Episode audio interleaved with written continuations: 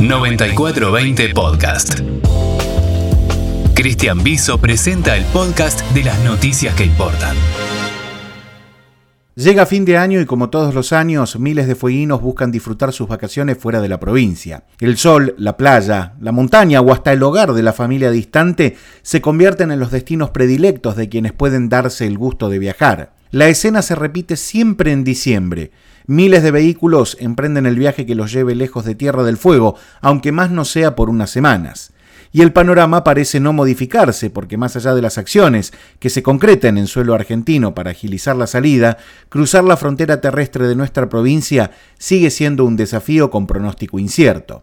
Este año la cosa parecía encaminarse en otro rumbo.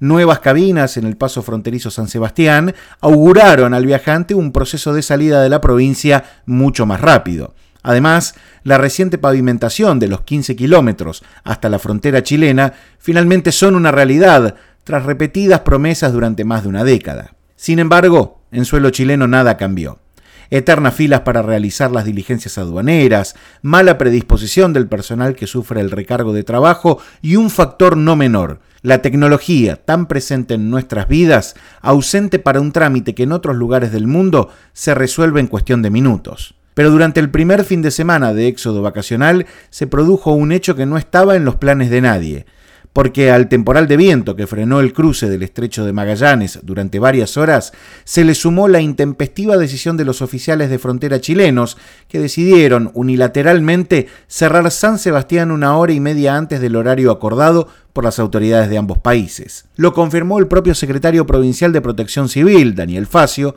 quien reconoció que cualquier esfuerzo que se haga en suelo argentino por mejorar el cruce de frontera queda trunco si no es acompañado en iguales dosis por las autoridades chilenas. Eso es lo que nosotros padecemos y, me entenderá a veces cuando tenemos que eh, generar este ida y vuelta, eh, no, no a veces, eh, no siempre en los mejores términos. Son tiempos que todos sabemos y todos los esperamos. hemos ido intentando mejorar en esto de las gestiones, se ha logrado desde una parte, ahora todo este esfuerzo se ve truncado cuando no hay la misma respuesta 10 kilómetros más allá. Está claro que si el gobierno nacional no interviene ante su par chileno con decisión e involucra a las autoridades provinciales, la suerte de los miles de viajeros fueguinos que decidan recorrer las rutas difícilmente cambie. Y hasta que el cruce por aguas argentinas deje de ser otra promesa y se convierta en realidad, el éxodo vacacional seguirá mostrando su peor cara cuando llegue diciembre. Esto fue, esto fue, fue 9420 Podcast. Las noticias que importan podés leerlas en www.9420.com.ar.